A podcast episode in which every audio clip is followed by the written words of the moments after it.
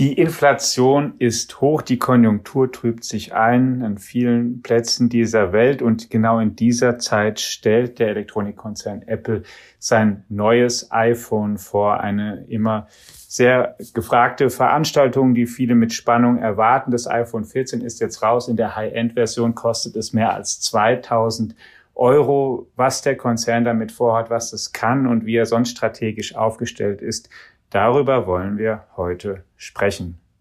Und herzlich willkommen, liebe Hörerinnen und Hörer im Digitech Podcast zu einer neuen Folge und herzlich willkommen sage ich auch demjenigen, den wir uns dafür eingeladen haben, nämlich unseren New Yorker Korrespondenten Roland Lindner. Hallo, lieber Roland. Hallo, lieber Alex. Und hier in Frankfurt ist das Stammteam vertreten. Alexander Armbruster ist mein Name, ich bin Ressortleiter in der Wirtschaftsredaktion und Carsten Knob, einer unserer Herausgeber. Hallo Carsten, auch dir. Hi, hi auch nach New York. Danke für die Zeit, lieber Roland. Hallo Carsten. Ja, Apple hat das neue iPhone vorgestellt, das iPhone 14 inzwischen. Und ich habe schon gesagt, der Preispunkt für die teuerste Version mit der besten oder umfangreichsten Ausstattung und dem größten Display und dem meisten Speicherplatz liegt nun über 2000 Euro. Ich frage mal ganz direkt, bevor wir in das Grundsätzliche gehen, Roland, ist das jetzt mal ein Schnaps zu viel? Wo die Leute sagen, das kaufen wir jetzt halt dann mal doch nicht mehr in dem Umfang wie bisher. Naja, also die Erfahrung spricht dagegen. Wir haben das ja schon öfters gesagt, also als es, auch als es die ersten iPhones für 1000 Euro gab. Also auch das wurde ja mal als, als eine Schallmauer gesehen, die Apple durchbrochen hat. Und, und man hat sich gefragt, äh, können die diesen Preis wirklich umsetzen? Und konnten sie. Also die Leute zahlen mehr als 1000 Euro. Vielleicht zahlen sie also sogar mehr als 2000. Wobei das ist natürlich jetzt tatsächlich das aller, aller oberste Modell mit einem Terabyte Speicherkapazität. Also das ist wahrscheinlich nicht das, was sich die meisten kaufen werden. Aber grundsätzlich ist es schon so, dass die iPhone-Käufer sich für die teureren Modelle gerne entscheiden. Also es gibt ja die, die normalen iPhone 14 und dann die Pro-Modelle. Und die Pro kosten alle deutlich mehr als 1000 Euro. Und die Nachfrage hat sich in den letzten Jahren deutlich hin zu den Pro-Modellen hin verlagert. Also ja, Apple ist bisher immer damit durchgekommen. Und ein Unternehmen, was das also schafft, in dem Bereich Elektronik sich als Luxusanbieter zu etablieren. Und das kennen wir auch aus anderen Branchen, dass wo Luxus ist, da sind die Margen hoch und da werden auch Preise bezahlt, die eben hoch sind. Du meinst LVMH oder so, ja, Louis Vuitton Taschen. Ja, ja, genau. Nicht umsonst assoziiert sich Apple ja auch mit solchen Luxusmarken und, und hat für seine Apple Watch äh, Bänder von Hermes und, und so weiter. Also Apple sieht sich ja nun schon in dieser Liga spielen. Jetzt nutzt Apple das ja immer die Vorstellung des neuen iPhone für eine durchaus ähm, opulente Inszenierung. Roland, wie war denn dein Eindruck da diese Woche, was du da erlebt hast oder gesehen hast? Ja, viele Eindrücke. Erstmal war es äh, wirklich sehr lang. Eineinhalb Stunden, das ist schon sehr, sehr lang. Und auch für Sachen, wo man sich gefragt hat, brauchen die wirklich so viel Zeit? Also ich glaube, es waren die ersten schon mal 45 Minuten nur für die Apple Watch und es kam ein Video nach dem anderen über die neue Apple Watch, Watch über jede Funktion der neuen Apple Watch. Und was jetzt die eigentlichen Neuheiten betrifft, also unbedingt super bahnbrechend war es vielleicht nicht bei den iPhones. Also jetzt nicht so wie vor zwei Jahren. Das iPhone 12 war ja so ein bisschen ein großer Sprung, weil es das erste war mit 5G. Mhm. Ähm, und letztes Jahr war dann eine eher kleinere Weiterentwicklung und dieses Jahr vielleicht nicht ganz klein, aber jetzt auch kein großer Sprung. Also es gab schon einige Sachen, die ganz interessant waren an, an Funktionalitäten. Also zum Beispiel diese Funktion, dass man mit den iPhones jetzt Satellitenanrufe machen kann. Das ist, äh, äh, also wenn man zum Beispiel irgendwo in irgendeiner entlegenen Region ist, wo man keinen normalen Mobilfunkempfang hat. Das mhm. ist eine ganz interessante Sache gewesen. Und dann auch natürlich der allerneueste äh, äh, von Apple selbst entwickelte Mikrochip. Das ist ja für Apple immer wichtiger, dass sie ihre eigenen Chips haben, die viel leistungsfähiger sind und viel mehr Funktionen auf, auf den Apple-Geräten ermöglichen. Das Design hat sich auch ein bisschen verändert, zumindest bei den teureren Pro-Modellen da ist ja oben, ist ja so eine, so eine, so eine Kameraaussparung, also so ein, so ein quasi so ein schwarzer Balken, der viele Leute immer so ein bisschen, bisschen gestört hat oder der halt auch was vom Bildschirm wegnimmt. Die Notch. Genau. Und da hat Äpfel sich was ganz Pfiffiges einfallen lassen und hat daraus quasi eine Zusatzfunktion gemacht. Also das ist quasi nochmal ein neues Fenster, das immer aufpoppt und irgendwelche Informationen anzeigt. Also zum Beispiel, wie lange es dauert, bis der nächste Uber-Fahrer kommt oder welche Uhrzeit es ist oder, oder wenn man einen Timer anstellt äh, oder welche Musik man gerade hört. Und das ist eigentlich ganz, ganz pfiffig gemacht. Dynamic Island. Ja, also das ist ein bisschen ein alberner Begriff dafür. Mal sehen, ob sich das durchsetzen. Ich habe ihn absichtlich vermieden. Ja, siehst du, hast du nicht mit mir gerechnet. Ja. Du musstest es sagen. Aber Carsten, jetzt, du verfolgst ja auch schon erstens nicht nur lange den, den Konzern Apple, sondern zweitens bist auch lange ja schon ein Nutzer von iPhones. Als du das dir jetzt angesehen hast, ist das für dich was gewesen, wo du sagst, eben das kaufe ich mir jetzt mal wieder. Ich weiß, du hast sowieso nicht die neueste iPhone-Generation, aber ist das iPhone 14 eins, wo du jetzt mal wieder überlegst und sagst, das brauche ich jetzt? Hm. Ähm, interessant, dass Roland die Laufzeit der Veranstaltung angesprochen hat. Ich habe es mir tatsächlich auch von Anfang bis zum Ende angeguckt und dachte, es hat so ein paar Längen. Und als dann die iPhones kamen, musste ich mich ein bisschen zusammenreißen, beim Pro noch am Ball zu bleiben und es sickerte dann so nach einer Weile ein, nachdem ich das 14er eigentlich schon ziemlich eingeschläfert hatte, dass tatsächlich die Innovationen, über die man in diesem Jahr etwas länger nachdenken müsste, wohl doch hauptsächlich in den Pro-Modellen gelandet sind. Also dieses Display, das immer an ist, der neue Prozessor, der A16, den äh, Roland angesprochen hat, die 48 Megapixel Kamera mit wirklich einer signifikant besseren Leistung bei Nacht. Da musste man erstmal wieder wach werden. Also okay. ist jedenfalls so. Und es sickerte dann auch erst etwas später ein. Will ich dieses Gerät jetzt unbedingt haben, äh, weiß ich noch nicht. Ich habe einen iPhone 11 ähm, Pro Max, das funktioniert noch ganz wunderbar. Kann natürlich vieles jetzt auch nicht, also 5G zum Beispiel kam ja erst, wie Roland schon sagte, mit dem 12er. Das könnte natürlich ein Argument mal für einen Upgrade sein. Ja, äh, auch mhm. dieses, dieses Feature, dass es halt immer an ist, man mit dem Display bestimmte Sachen dadurch mehr machen kann, auch mit dieser neu programmierten Notch. Ich lasse es mich so sagen, für mich selber weiß ich es einfach nicht. Eher nein, wahrscheinlich doch noch ein Jahr länger warten. Ähm, aber ich würde deine Eingangsfrage genauso beantworten, auch wie Roland. Das wird äh, Absatz finden, äh, die, da die Innovationen im Wesentlichen in den Pro-Modellen stecken, werden gerade diese sehr teuren Geräte wahrscheinlich besonders stark nachgefragt werden. Wobei das günstigste iPhone in der neuen Serie geht in Europa auch für fast knapp unter 1000 Euro schon über den Ladentisch. Da werden die Leute sich sagen, 250 Euro mehr kann ich auch noch bezahlen und dann habe ich die ganzen Innovationen dabei. Also wenn du mich jetzt danach fragst, was davon am meisten nachgefragt wird, dann würde ich denken, dass es dieses Pro-Einstiegsmodell wird mit der neuen Technik, wo schon Leute auf den ersten Blick sehen, dass man ein neues iPhone hat, Allein schon wegen des Displays und das hat es ja auch schon länger nicht mehr gegeben. Also ja, nicht ich, aber viele, viele, viele andere werden es ganz bestimmt nehmen. Du warst ja ein sehr früher Pro-Nutzer, Carsten. Ja. Gell? Also äh, am Anfang hieß es ja noch, naja, Pro ist jetzt eher für vielleicht eine, eine Nische oder halt für echte Professionals oder oder oder die Allgemeinheit braucht keinen Pro. Aber ähm, du hattest dann sehr früh ein Pro und mittlerweile scheint das Pro eben mehr und mehr zum Standard zu werden haben sie gut hingekriegt. Und sie haben es diesmal eben auch wirklich durch die Features, die sie, also alles, was fast alles, also von diesem SOS-Call war ja Satellite, war vorher, glaube ich, keine Rede, aber fast alles, von dem vorher die Rede war, ist halt in diesem Pro-Modell gelandet. Und wenn man da halt mitmachen möchte, ist man da.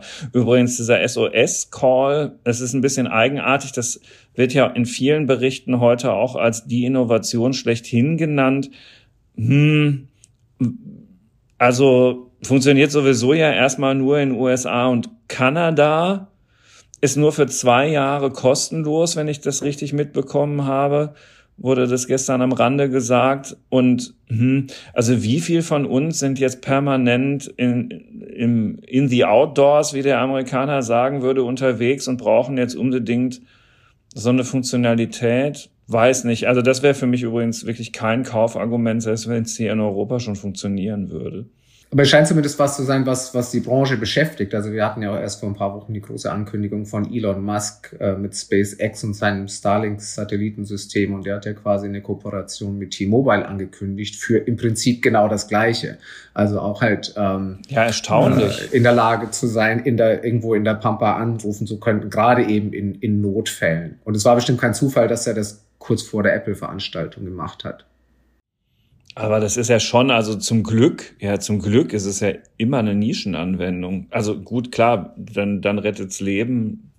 Aber, hm, naja, gut, also ich, also deshalb würde ich jetzt nicht in den Apple Store rennen. Wenn ihr ansonsten schaut, das iPhone ist natürlich das sozusagen, auch wenn es jetzt nicht am prominentesten Platz kam, aber die wichtigste in der, in der Präsentation, aber die, das wichtigste Produkt nach wie vor. Apple erzielt, ich glaube, die Hälfte des Erlöses nach wie vor mit iPhone-Verkäufen. Also es ist einfach der, der Treiber, der noch hinter dem Geschäft steckt. Es kam als zweites aber auch, Roland, das hast du schon angesprochen, die Apple Watch. Wie fandest du das, was sie da gesagt haben? Auch da haben sie ja jetzt quasi eine, eine ganz neue Version vorgestellt, die sich auch an ein Publikum richtet, das zunächst mal etwas nischig aussieht. Also halt quasi Extremsportler, Bergsteiger, Triathleten und so weiter. Also so eine, eine Apple Watch Ultra, diese äh, nennen sie die, und die ist doppelt so teuer wie die reguläre, kostet 999 Euro. Uh, und auch der haben sie ziemlich viel Platz gewidmet. Das mag sich ein bisschen nischig anhören, scheint aber gar nicht mal so ein kleiner Markt zu sein, weil es gibt ja dieses Geschäft mit diesen sehr, sehr teuren Smartwatches und auch, auch robusteren Smartwatches. Das wird ja im Moment von, von Garmin ähm, dominiert einigermaßen. Also Apple dominiert zwar allgemein Smartwatches, aber in diesen in diesem Segment dieser, dieser super teuren Smartwatches liegt, liegt Garmin vorne. Und das scheint eben gar nicht mal so ein kleines, kleines Segment zu sein. Insofern ist, ist das eigentlich eine ganz interessante Vorstellung gestern gewesen, eine ganz interessante Neuheit gestern gewesen, diese Apple Watch Ultra ähm, und ein Frontalangriff an auf dem Unternehmen, ähm, das das einen nicht so kleinen Markt dominiert bisher. Also fand ich nicht uninteressant. Und dann gab es natürlich auch Neuauflagen für die regulären. Da macht ja Apple, äh, inszeniert das ja immer so zunehmend als Gesundheitsvehikel und Wellnessvehikel mhm. und, und da werden eben auch alle möglichen Funktionen immer hervorgehoben, die, die damit zu tun haben. Eine Sache ist auch diese äh, Crash Detection zum Beispiel, also dass die Uhr quasi merkt, wenn man, wenn man einen Autounfall hat und dann, dann quasi einen selbstständig einen, einen Notruf ähm, versenden kann. Man sollte vielleicht in beiden Fällen an dieser Stelle erwähnen, dass sowohl für die Uhr als auch für das iPhone kommt jetzt ganz, ganz bald in wenigen Tagen ein, das ist immer so im Herbst eigentlich, aber schon auch immer wirklich bemerkenswert, ein neues und dann auch kostenloses Betriebssystem-Update, immer ein bisschen Arbeit, die, wenn man mehrere Geräte hat, ähm, das dann alles wieder auf den neuesten Stand zu bringen. Aber ähm, sowohl für das Telefon als auch für die Uhr äh, lohnt sich das Updaten diesmal sehr, weil also viele neue Funktionen mit diesem Update hat komplett kostenlos auch auf die bestehenden Geräte äh, übertragen werden und die äh, Uhr kann gerade äh, auch rund um das Thema Sportaktivitäten, Erfassung äh, da sehr viel mehr, wenn man es abgedatet hat. Also unabhängig davon, ob man jetzt so eine Ultra-Uhr kauft. Das hängt natürlich damit zusammen. Die wollen ähm, stärker eben in, in diesen Markt, auch für, für Sportler. Hat Roland ja auch gesagt. Aber also manches davon können vieles können Besitzer bestehender Apple-Hardware über einen Software-Update schon auch bekommen. Auch einen anders aussehenden Startbildschirm beim iPhone. Also, dass die beiden wesentlichen Produktneuerungen, eben die neue Apple Watch und das iPhone 14. Jetzt haben wir über Apple ja auch hier im Podcast schon auch unter anderen Gesichtspunkten auch in der, diesem Jahr schon gesprochen, weil der Konzern sich ein Stück weit verändert. Er ist natürlich der ähm, wie soll ich sagen, möchte einerseits der Edelhardware-Anbieter bleiben, der eben da mit margenstarken Produkten viel Geld verdient und andererseits aber zunehmend auch mit anderen Sparten zumindest substanzielles Geschäft machen, was dem iPhone noch nicht Konkurrenz macht in dem Sinne, aber was einfach schon deutlich größer ist als vor fünf Jahren. Wie gut, Roland, kommt Apple denn mit ähm, Softwaredienstleistungen, Angeboten, Apple Plus und so weiter voran? Ja, das Geschäft wird immer wichtiger. Also iPhones sind immer noch, wie du ja sagst, der, das mit Abstand wichtigste Produkt, steht für ungefähr die Hälfte des Umsatzes. Aber diese Dienstleistungen, die werden immer wichtiger. Und das ist jetzt klar die, die zweitgrößte Konzernsparte. Und das ist eigentlich innerhalb weniger Jahre äh, gegangen. Ähm, Apple hat das innerhalb weniger Jahre geschafft. Und die haben ja nun mittlerweile wirklich einen riesengroßen Strauß an, an Sachen und bringen immer, immer, immer noch neue, also halt Apple TV Plus hast du gerade schon angesprochen. Ja, die machen ja sogar inzwischen interessante Serien, ne? Das hatten sie ja zu Beginn auch nicht so unbedingt. Ja, und die haben sogar in diesem Jahr den Oscar gewonnen. Als erster Streaming-Anbieter überhaupt für diesen Coda-Film, diesen gehörlosen Film. Und ich hatte gestern eine Diskussion mit Freunden und, und die haben das gesagt und das fand ich, das stimmt. Ähm, die machen eigentlich gar nicht mal so viel Werbung dafür. Also man sieht überall Plakate für alle möglichen Shows, aber ich finde, Apple gemessen an den Ressourcen, die die haben, pushen die das eigentlich gar nicht so, wie sie das könnten. Und sie haben äh, mittlerweile auch wirklich ein gutes Produkt. Also sie haben äh, mittlerweile wirklich ziemlich viele Shows, die ziemlich gut sind. Und die müssen sich nicht unbedingt verstecken. Die haben jetzt halt nicht so diese große Bibliothek, diese Mega-Bibliothek, wie sie, diese Netflix und Disney haben, weil sie stehen immer noch einigermaßen am Anfang. Aber also sie sind jetzt nicht mehr, nicht mehr irrelevant. Und dann gibt's natürlich noch all die anderen Sachen, Apple Pay und Fitness und, und, und so weiter. Also das läppert sich schon ziemlich und, und das wird ein immer größerer Markt. Und der ist natürlich schon auch an die Hardware geknüpft, weil je mehr iPhone-Nutzer und je mehr Nutzer der anderen Apple-Geräte, ähm, umso mehr werden auch die Services genutzt. Ja, finde ich auch nach wie vor. Also das, das ist interessant, dass das einfach, dass dieser Plan immer noch und dass er so gut aus deren Sicht dann aufgeht, dass die in ihrem eigenen Ökosystem mit eigenem Betriebssystem, eigener Hardware und so weiter, dass die sich da so gut behaupten und weiter das einfach schaffen, da so viel Geld zu verdienen, während der ganze Rest auf ein anderes Betriebssystem und ein anderes Ökosystem setzt und man ja auch denken könnte, na ja, die anderen in der Summe sind es dann einfach viel mehr Anbieter und die Konkurrenz vielleicht dann doch so groß ist die. Aber Apple schafft es da irgendwie seinen einzigartigen Status so sich zu bewahren. Nur damit die Hörerinnen und Hörer mal eine Idee davon bekommen, bei was für Preise wir hier reden, ist es, während wir hier sprachen, kam nämlich gerade meine jüngste ihre Käufe von Apple-Rechnung für Apple One. Das ist ja das, also Apple One Premium, Abo-Verlängerung monatlich 28,95 Euro. Ne? So ist schon, ne?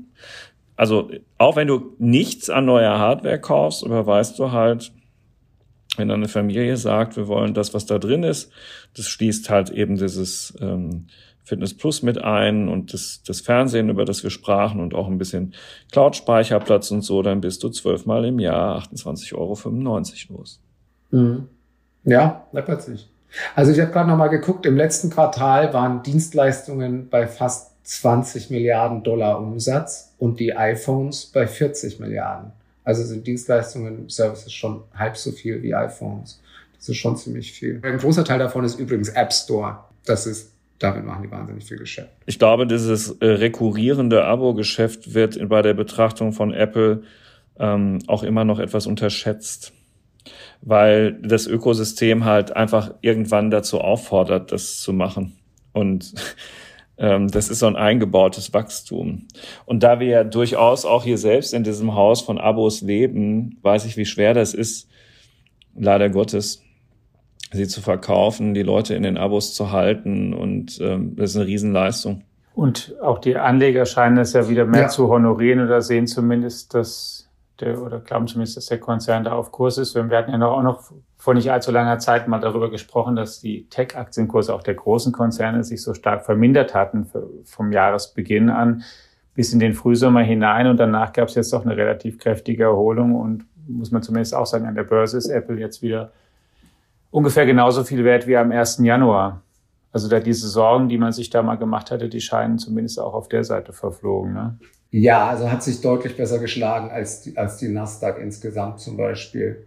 Ähm, Nasdaq liegt seit Jahresanfang 25 Prozent im Minus, Apple noch 15 Prozent. Also hat sich erholt. Und Apple liegt wieder bei zweieinhalb Billionen Dollar Marktkapitalisierung. Waren schon mal bei drei, aber zweieinhalb. Wenn man, wenn man sich den Chart auch auf fünf Jahresperspektive anschaut, sieht man halt, was da los ist.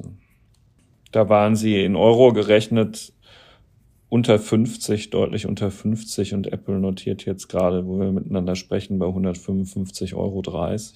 Ungeachtet der neuen Produkte, was zumindest mich auch erstaunte, was man ja auch manchmal sozusagen, wo man sich vielleicht Sorgen machen könnte oder wir thematisieren, Apple ist natürlich ein amerikanisches Unternehmen, aber Apple hat sehr viel, also produziert in Asien und hat gerade auch in China einen extrem wichtigen Absatzmarkt und jetzt gibt es im Verhältnis Amerika-China seit einer Weile ähm, ruckelt es stärker und Probleme und auch ähm, durch die Lockdowns in China gab es dazu nimmt oder gab es immer mal wieder große Lieferschwierigkeiten und Engpässe und Probleme. Ist das was, was man bei Apple heute noch eigentlich stärker merkt oder ist das was, womit die eigentlich nach wie vor ganz gut ähm, klarkommen? Naja, Apple versucht sich ja unabhängiger zu machen von China im Moment. Also nachdem Tim Cook derjenige war, der ja voll auf China gesetzt hat. Ähm, und, und das ist wahrscheinlich auch eine der größten Leistungen überhaupt von Tim Cook. Ähm, er, hat, er hat China zu diesem wahnsinnigen wichtigen sowohl Absatz als auch Produktionsmarkt für ähm, Apple gemacht.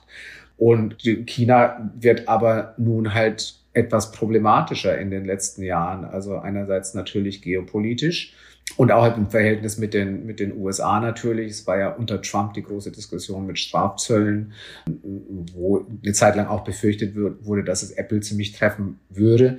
Und dann haben wir jetzt natürlich gesehen mit, mit Corona, mit den, mit den ganzen Lockdowns. Das hat Apple Milliarden gekostet, die es natürlich leicht verschmerzen kann, aber die das Unternehmen schon dazu bewegen, sich ein bisschen woanders umzusehen. Und das machen sie äh, nicht in USA, auch nicht in, in, in Europa, das machen sie dann trotzdem in Asien, aber halt anderswo. Und die haben, also Indien und Vietnam sind die zwei Länder, wo ähm, Apple in den letzten Jahren verstärkt die Fühler ausstreckt und, und mehr und mehr Produkte herstellt. Von neuen iPhone zum Beispiel, das, äh, vom iPhone 14, das soll in Indien auch schon produziert werden. Und also nicht simultan zum Produktionsstart in China, aber schon irgendwie zwei Monate später. Und, und das überhaupt zu schaffen, ist für ein Unternehmen wie Apple in, in der Größenordnung schon eine, eine, eine ziemliche Leistung. Also, dass die auch in Indien jetzt schon so weit sind, dass sie eine neue Gerätegeneration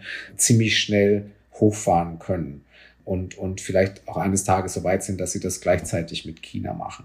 Aber es ist natürlich schon immer noch auf eher kleiner Flamme. Natürlich ist China immer noch der, der mit Abstand wichtigste Produktionsstandort. Mhm. Und Indien ja auch mit dem Blick, man kommt ein vielleicht ein Stück unabhängiger, aber auch der indische Markt ist natürlich auch sehr attraktiv potenziell und den sind sie ja noch lange nicht so am Erschließen wie in China. Absolut und hat, hat noch viel Potenzial. Also im Moment ist die Kaufkraft ja noch bestimmt begrenzt, aber, aber ausbaufähig. Also definitiv auch ein wichtiger Absatzmarkt für die Zukunft. Ja, Tim Cook, der aktuelle Vorstandsvorsitzende, der jetzt ja auch schon eine ganze Reihe von Jahren im Amt ist, man die ganze Zeit gesagt, naja, er redet nicht so inspirierend wie Steve Jobs und kann die Leute nicht so fesseln, aber immer mehr zeigt sich auch, dass er unterm Strich ähm, einfach mehr Value Added liefert für das Unternehmen. Und genau diese ähm, Lieferkettenoptimierung, dass er die über viele Jahre eben auch hinbekommen hat und dadurch einfach bessere Margen auch ermöglicht hat für Apple und, und ähm, in der Produktion und, und was den Absatz angeht, neue Märkte erschlossen hat. Also jemand, der auch noch keine Lust hat aufzuhören, ne, wenn ich es richtig mitkriege. Es gibt zumindest keine Signale dafür. Also ich, ich, ich habe nicht den Eindruck. Nein. Weißt du, was mir zunehmend auffällt, wo du das gerade sagtest, Alex, Tim Cook im, im Grunde genommen ähm, entwickelt er ja eigentlich seit Jahren einfach nur das, das bestehende Produktportfolio weiter. Da ist ja zwar eine Uhr und so ein, und diese, diese Wireless-Kopfhörer dazugekommen, aber das sind ja, na, also das, was man früher mal als so Next Big Thing bezeichnet hat, naja, hm, vielleicht nicht. Aber mir fällt, jetzt wo du das gesagt hast, denke ich gerade über ein Gespräch mit ihm nach, wo es um deutsche Mittelständler ging. Das war in der Zeit, in der diese neue Unternehmenszentrale in Cupertino, die diese ovale Form hat, Kreisform hat, ähm, gebaut worden ist. Und da waren auch deutsche mittelständische Zulieferbetriebe involviert zum Beispiel für die Fenster. Der Martin Gropp aus unserer Wirtschaftsredaktion war damals auch mal in Cupertino und hat sich das angeguckt und auch hier die Produktion. Und das hat er mir auch mal selber gesagt, Tim Cook, immer sehr fasziniert, die Perfektion im Detail und die permanente Weiterentwicklung, also diese inkrementellen Verbesserungen von bestehenden Produkten. Und jetzt komme ich so langsam zum Punkt. Ähm, das ist ja etwas, was im Guten wie im Schlechten die deutsche äh, Industrie und Wirtschaft ausmacht, dass wir halt über Jahrzehnte vor allen Dingen darin gut geworden sind, bestimmte erfolgreiche Produkte einfach jedes Jahr immer ein bisschen besser zu machen und noch perfekter zu machen.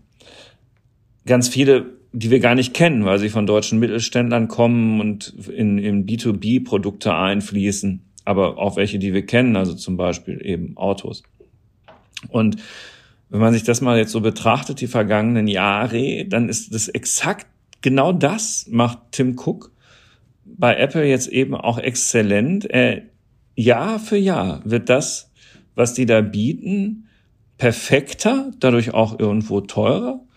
Und, und die, die riesen Big Bang Innovation fehlt, so wie in der deutschen Wirtschaft. Aber es ist halt trotzdem erfolgreich. Ja, und zwar sehr, sehr, sehr, sehr erfolgreich. Und das macht ihn aus. Unter Steve Jobs hatte Apple, also da habe ich mal mit Kollegen im Valley zusammengesessen und ich hatte nur einen relativ neuen Apple Laptop und der, der fiel irgendwie an einer Stelle im Rahmen schon auseinander und ich weiß noch, der Matthias Hohensee, der ja immer noch für die Wirtschaftswoche in, in, im, im Valley ist, saß neben mir und Matthias meinte zu mir, ja, typisch Apple, shitty Craftsmanship, ja. Und die Zeiten, ähm, shitty Craftsmanship, das ist bei Apple echt vorbei. Also das hat Tim Cook sowas von abgestellt und das ist eine Leistung. Ja, wo du das sagst, das ist, ähm, das finde ich einen wichtigen Punkt, auch den, wir jetzt gerade mal überlegt, wie machen das eigentlich die anderen und wenn man sich ein bisschen Microsoft ansieht, Google ansieht, auch Amazon ansieht, die sind eigentlich alle seit paar Jahren sozusagen mit dem Prinzip so ein bisschen unterwegs, ne? dass sie versuchen, ihre Produkte, die, ja, die sie haben, besser zu machen. Auch wenn man jetzt zum Beispiel sowas ähm, nimmt und sagt, okay, KI ist jetzt die neue Schlüsseltechnologie, aber was macht dann Google die Suche mit ähm, KI-Algorithmen zum Beispiel besser? Um halt noch besser zu erkennen, was sucht derjenige oder warum sucht derjenige was oder Amazon, was will der kaufen, was kauft er vielleicht dann auch noch. Da ist jetzt ja nicht ein neuer Einkaufsservice dazugekommen, sondern einfach die bestehenden sind vielfach einfach werden versucht, einfach besser zu machen, noch zielgenauere Informationen zu liefern. Maps auch und Microsoft auch genauso. Die haben viele erfolgreiche Softwareprodukte, die sie auch versuchen, Stück für Stück zu verbessern. Und dann haben die noch ein paar mehr Funktionalitäten, aber ich weiß nicht, kann man das sagen? Das Silicon Valley ist ähm, natürlich auch in der deutschen ähm, Ingenieurstugend ähm, gerade sehr erfolgreich. Kann man das so sagen oder ist es zu verwegen? Ich, äh, vielleicht kann man es so beschreiben. Also kann, kann sein. Aber also was auf jeden Fall richtig ist, dass all diese großen Tech-Giganten haben sich in eine derart starke Position gebracht, dass sie nun eben auch in der Lage sind, mehr als andere ähm, sich immer weiter zu perfektionieren. Und ähm, sie haben eben einige Wettbewerbsvorteile, die andere nicht haben. Sie haben Größe, sie haben finanzielle Ressourcen, sie haben, sie haben, sie haben Netzwerkvorteile. Ähm, also auf jeden Fall. Und vielleicht ist es schon so, also wie Carsten es auch beschrieben hat, und, und auch Alex, die, die, die Geschichte von Tim Cook ist eine, ist eine wahnsinnig erfolgreiche und alle Zahlen sprechen für ihn. Aber die Geschichte ist halt vielleicht nicht die inspirierendste, so wie es die Geschichte von Steve Jobs war. Was ist jetzt die bessere Geschichte? Das, das muss irgendwie jeder für sich selber entscheiden. Aber, aber der finanzielle Erfolg von Apple ist natürlich unbestreitbar. Steve Jobs hatte recht. The best days of Apple are yet to come. Waren mit seine letzten Worte. Ja, Amazon sagt ja immer, it's day one. Mm. Sagen die heute noch. Auch wenn sie 25 Jahre alt sind. Und Apple wächst auch in Bereichen, wo man es vielleicht dann auch noch am, vielleicht am allerwenigsten mitgedacht hätte. Und da ist jetzt die Tage auch was gekommen, wo, was ich auch nochmal besprechen wollte mit der Roland. das Werbegeschäft. Jetzt hat Apple ja gerade angekündigt, sie stellen dafür viel mehr Leute ein und die Erlöse mit Werbung, die sollen sich in einer gar nicht so langen Zeit ähm, verdoppeln, wenn ich es richtig im Kopf habe. Und was manche Kommentatoren dazu verleitet hat, na ja, Apple hat also Facebook angeknackst oder ich äh, formuliere es mal zugespitzt von der Plattform geschmissen durch diese ähm, App-Tracking-Zustimmung, die sie eingeführt haben mit dem iOS 14 Update und ähm, jetzt machen sie das Geschäft einfach selbst. Kann man das so sehen? Ja, ein bisschen schon. Ja, also es ist schon irgendwie ulkig. Ausgerechnet Apple will ähm, das Werbegeschäft ausbauen, weil Tim Cook tut ja nun immer so, als sei, als sei Online-Werbung der Teufel. Und es ist ja nun, Apple und Facebook liegen sich ja nun ständig in den Haaren wegen ihrer grundsätzlichen Geschäftsphilosophie. Und Tim Cook beschreibt das, was Facebook und andere Datensammler machen, ja mehr oder weniger als, als, als, als unethisch, ja. ähm, kann man sagen. Und, und er schießt ja nun ständig quer. Und, und, und, und, und der größte Schuss vor den Bug, wie, wie du schon gesagt hast, war ja diese Sache mit dem, äh, mit dem, mit dem App-Tracking, das jetzt äh, Smartphone-Nutzer, iPhone-Nutzer müssen jetzt quasi zustimmen, ausdrücklich zustimmen, sich von einer App wie zum Beispiel Facebook oder Instagram übers, übers ganze Internet hinweg verfolgen zu lassen. Und wer sagt dazu schon ja? Ähm, also, also nicht ja. viele. Insofern ein, ein riesiger Schlag ins Kontor für, ähm, für Facebook. Ähm, und Facebook hat immer gesagt, als das kam, Apple macht das aus purem Eigennutz. Also unter anderem deswegen, weil sie ja auch selbst ein Werbegeschäft ja. haben. Und das stimmt ja auch. Ähm, Apple hat, das ist nur nicht so bekannt, aber, aber Apple hat ein paar Quellen für Werbeumsätze. Der App Store ist zum Beispiel einer. Also wenn man zum Beispiel nach Apps guckt oder überhaupt nur in den App Store geht, wird, wird, sieht man gleich Anzeigen. Ähm, und es ist natürlich, liegt insofern nahe, ähm, das aus, und die bauen es aus. Und es liegt auch nahe, das auszubauen. Und sie haben halt auch einige andere Plattformen, Produkte, wo man sich vorstellen kann und wo spekuliert wird, dass da mehr Werbung kommen wird. Äh, Apple TV Plus ist ein Beispiel dafür. Andere Streaming-Anbieter wie Netflix wollen ja jetzt auch Werbung ja. machen, also wieso nicht Apple TV Plus? Und dann auch äh, den Podcasts oder, oder Maps oder es gibt ja nun einige, einige Dienste, wo man sich auch Werbung vorstellen kann. Und ja, das klingt alles ein bisschen heuchlerisch. Ähm, verglichen mit der Position, die Tim Cook immer, immer vertritt. Aber Apple stellt sich halt auf die Position und sagt, wir machen das ja. anders. Also wenn, wenn, wenn wir was tracken, machen wir das auf, auf eine bessere Art und Weise. Wir folgen euch nicht über, über das ganze Netz. Also wir, wir verfolgen euch nur, also die Daten, die wir auswerten, sind höchstens die auf, auf dem iPhone oder, oder von den Apple-Diensten. Also so wie wir das machen, ist das besser. Aber es ist schon ein bisschen, bisschen heikle und haarige Argumentation. Und vielleicht, du sagst, Apple will sein Werbegeschäft verdoppeln. Das haben die, also das sagen die nicht selber. Also so, so, so heißt es halt in der Branche, weil Apple versucht ja, genau. so, sorry, ja, über genau. seine.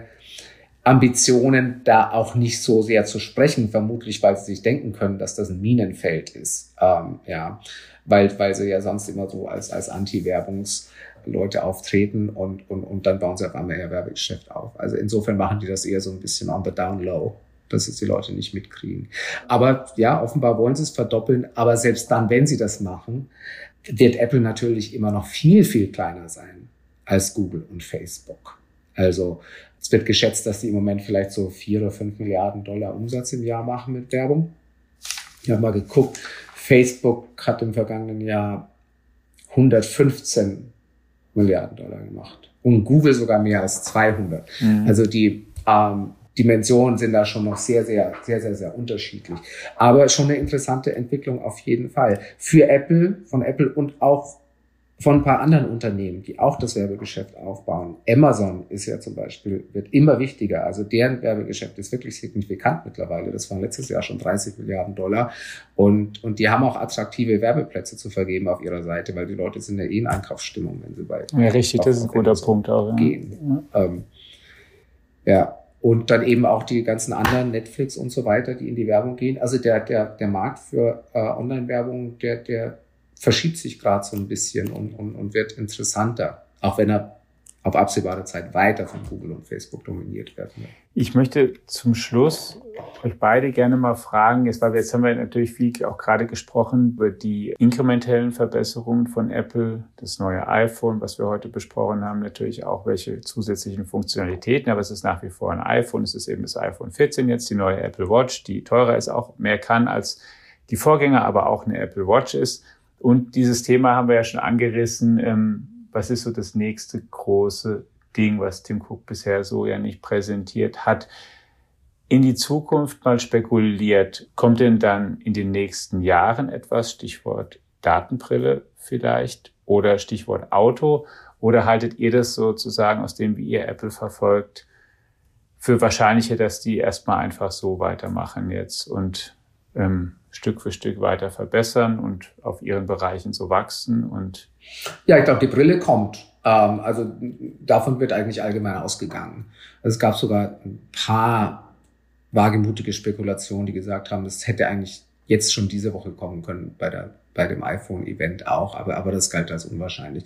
Aber dass Apple an der arbeitet und dass die eher früher als später kommt, ich glaube, das kann als einigermaßen gesichert gelten. Inwiefern das das ganz große Ding wird, das, das muss ich zeigen. Also bislang ist ja dieser ganze Digitalbrillenmarkt auch noch nicht so riesengroß und auch das, äh, welches Potenzial da das Metaversum, das damit ja verbunden ist, ähm, haben wird, das, das wird sich zeigen müssen. Aber ich denke, das Produkt wird kommen. Und das Autoprojekt gibt's natürlich auch. Also das ist, das ist, das gibt weiß man, was am Ende dabei rauskommt, das, das wird man auch noch sehen müssen, ob es dann wirklich ein wirklich ein eigenes Apple-Auto sein wird. Ja, hängt wahrscheinlich auch von der Marktentwicklung rund um dieses Thema äh, Apple-Betriebssystem im Auto ab, ja, inwiefern Hersteller bereit sind, da einfach Apple mehr Raum zu geben in den Autos, die sie selbst bauen. Spannende Frage. Man hat da ja auch schon oft daneben gelegen, wenn ich mich erinnere, dieses ähm, im Buch von Walter Isaacson über Steve Jobs kurz nach seinem Tod hat sich unter anderem deshalb so sensationell gut verkauft, weil äh, da drin stand, dass vermeintlich das nächste große Ding von Apple ein Fernseher wird. Ähm, die FAZ war da eigentlich immer sehr skeptisch, ist dann ja auch nicht gekommen. Also selbst ähm, Walter Isaacson hat sich geirrt ähm, mit Blick auf das, was als nächstes von Apple kommt, obwohl er über ewige Zeiten stundenlang mit Steve Jobs gesprochen hat. Also das ist wirklich sehr, sehr schwer vorherzusagen. Die Mobilität ist wichtig. In das, in das Armaturenbrett will Apple auf jeden Fall dominanter rein und ähm, ja, im, im Metaverse auch eigene Räder geben muss aus genau, dem Hause Apple. Räder für eine sehen, eigene ja. Fabrik bauen wollen, nachdem Elon Musk ja jetzt auch schon vielfach aus der Production Hell berichtet hat, hm, weiß ich nicht. ähm, und klar, wenn man im Metaverse einen Fuß drin haben will, braucht man wohl so eine Brille, denke ich schon auch, ja. Das ist wohl so. Ja, vielen Dank, lieber Roland, dir für die Zeit. Wir natürlich ähm, informieren Sie, liebe Hörerinnen und Hörer, auch weiter nicht nur, was mit Apple passiert, sondern auch mit den anderen Unternehmen, über die wir gesprochen haben und deren Produkte wir auch schon angekratzt haben. Ähm, da wird einiges ähm, kommen und ob Sie das benutzen sollen, ob sich das für Sie lohnt, das werden Sie auch bei uns in diesem Podcast erfahren und auf allen anderen Kanälen der FAZ. Gerne verweisen möchte ich an der Stelle auch auf unseren Kollegen Michael Speer, der zum Beispiel auch jetzt zum neuen iPhone schon eine Besprechung, was da drin ist, was es kann oder auch nicht kann und für wen es vielleicht was ist, ähm, die, die Sie auf Faznet natürlich nachlesen können. Ja, der war in Cupertino zur Vorstellung, ne? Und der also. zur Vorstellung war, genau, also da erfahren Sie auch mit aus erster Hand auch Produktdetails, die Sie sich vielleicht ähm, ähm, ansehen möchten. Bleiben Sie uns gewogen, haben Sie eine gute Zeit und wir freuen uns, wenn Sie auch nächste Woche wieder einschalten. Ciao.